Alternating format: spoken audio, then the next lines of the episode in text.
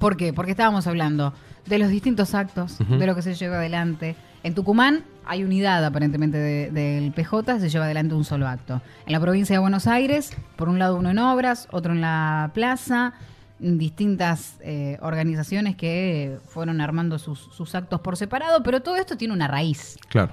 Hay un hecho histórico detrás de esto. Un 17 de octubre. ¿Por qué conmemorarlo? ¿Por qué se conmemora inclusive de esta forma? Y para hablar sobre este tema es que estamos en comunicación telefónica con la historiadora Laura Masek, quien nos va a traer data interesante acerca de esta jornada que recién está comenzando. Laura, buen día, bienvenida a LB7, Carlos Rearte, Naomi París y acá todo el equipo de La Dosis Justa te saludamos. ¿Cómo estás? Hola, ¿qué tal? ¿Cómo están? Buenos días. Muchas gracias por contar en estos, en estos minutitos, en este día que sin dudas tiene una base histórica y que con el correr de los años igual se sigue conmemorando y hoy un poco divididos quizás, pero se sigue conmemorando, se sigue llevando adelante como lo es el Día de la Libertad. Sí, vos sabés que además de, ser, yo soy profesora de historia, eh, soy además eh, secretaria de profesionales del sindicato de Unión Personal Civil de la Nación. Así que estoy además preparándome para irme ahora. Eh, esta, cuestión... ¿A cuál, a cuál, va, ¿A cuál vas, Laura? ¿a, qué acto, a, cuál, ¿A qué acto vas? A obras, a obras. Al de obras, va. Está bien. Sí. Pregunto, viste, porque hay varios. A obras, que es la, es la militancia sindical, la que se junta ahí. Eh, Sí, tiene una raíz histórica que tiene que ver con el movimiento obrero. Por eso te decía también que además soy eh, delegada sindical.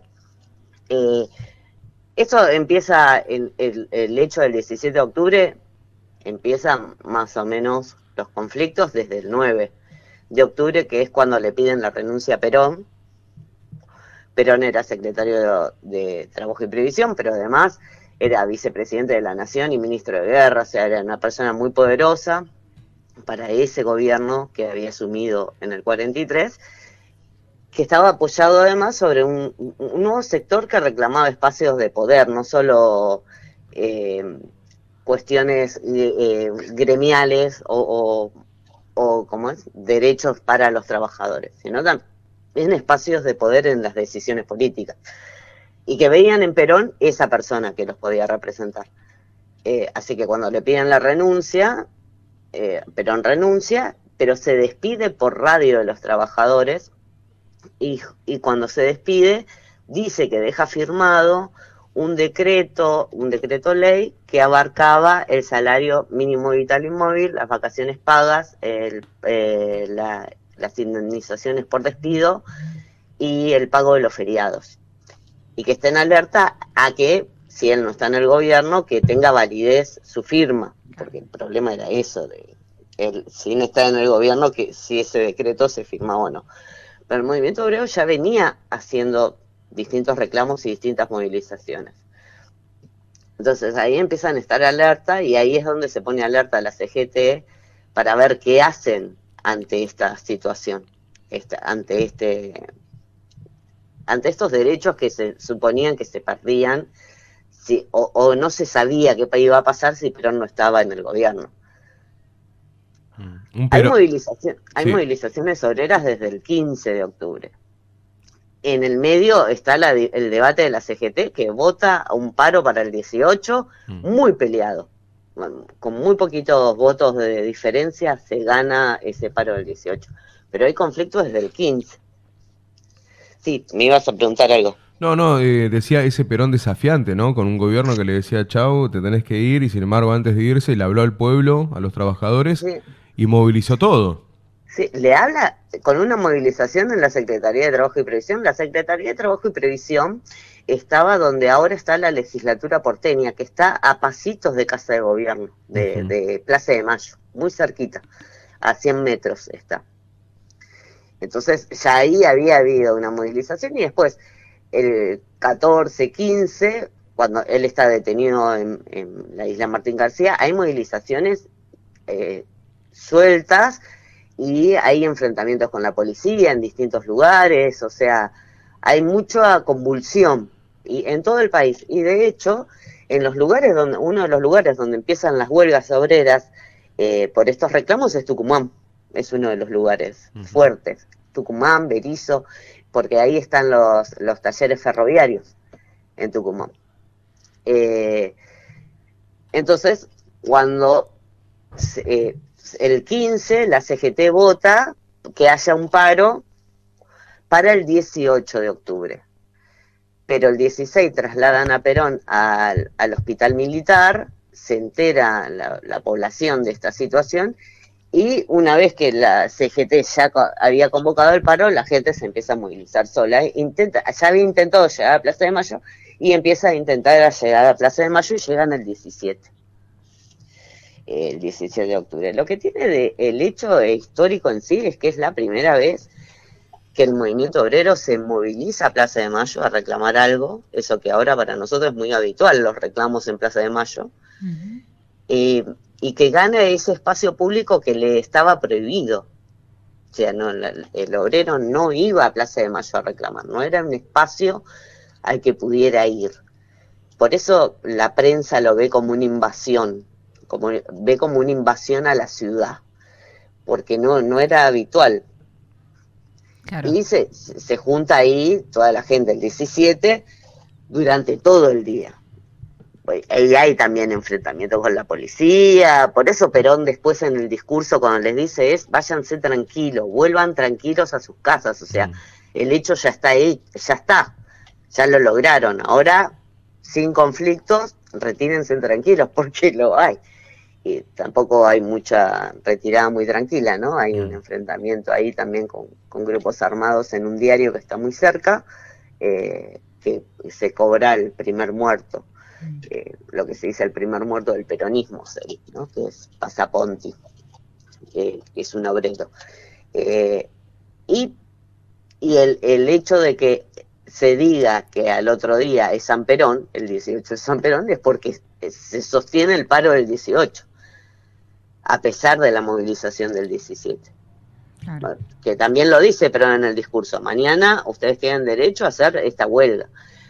Otra de las cosas que hace saltar esa bronca es que el 12 de octubre era feriado, ahora lo tenemos como el día del respeto a la diversidad cultural, pero en ese momento era el día de la raza. Eh, y no se paga cuando se cobra la quincena el 15, no pagan el feriado ese que supuestamente está, lo tenían que pagar porque había un decreto firmado.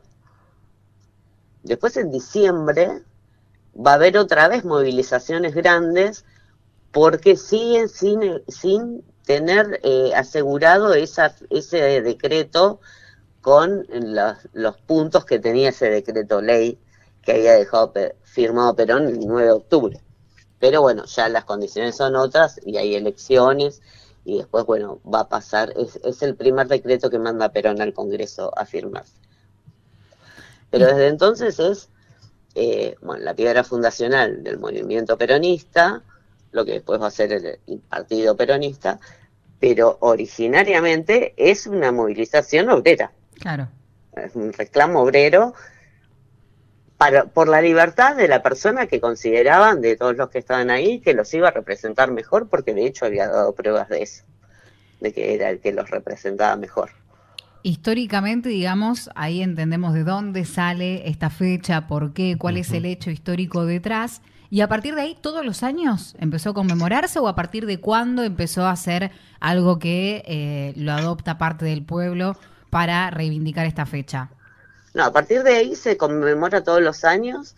Eh, Perón, hay un acto en el, en el 46, en el mismo discurso, Perón pregunta si están conforme con su gestión. Hmm. Y dice que eso lo va a hacer todos los años porque el día que le contesten que no están conforme con la gestión, él se va. Y es, es un día de encuentro entre Perón y eh, el movimiento de trabajadores y trabajadoras.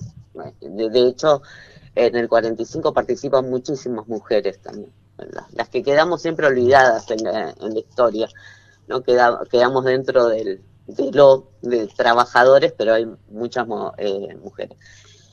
Y a partir de ahí es un, un acto que se hace todos los 17 de octubre donde primero habla el secretario eh, general de la CGT y después habla Perón, y a partir del 47 habla el secretario general de la CGT, habla Eva Perón y después Perón. Son los tres únicos oradores. Y además se aprovecha y se, se condecora, el, el, movimiento peronista tenía una, unas medallas que eran por distintas cuestiones, medalla a la lealtad, eh, la medalla al eh, por haber batido récord en la producción, por tener buenas notas, por eh, la medalla al deporte, por ejemplo, que se la dan a Fangio. Y eso se hace el 17 de octubre, antes de los discursos, se condecora a distinta gente de la población, del común, eh, porque es el acto de los trabajadores y pero se conmemora eso. y se va a hacer todos los años incluso después del 55, que son como actos relámpagos, ¿no? Que se mm. juntan en algún lugar, hacen un acto chiquito y corren porque hay un decreto que previo el peronismo. Claro. Y hoy en día con estas divisiones que vamos, que vamos teniendo, hay, hay distintas, eh, distintas actividades que se llevan adelante, al menos en lo que respecta a la provincia de Buenos Aires, que es donde está la vista de todos, ¿no? Sí, sí, la, división, creo que la división, por lo menos eh, por lo que yo sé de por qué la CGT convoca en otro lugar y no en Plaza de Mayo, es porque a Plaza de Mayo convoca el partido.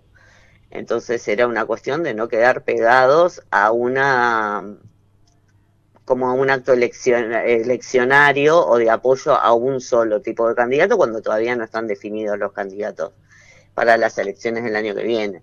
Entonces era despegarse de, esa situación, porque la CGT siempre lo consideró un acto de los trabajadores, más allá de la cuestión partidaria.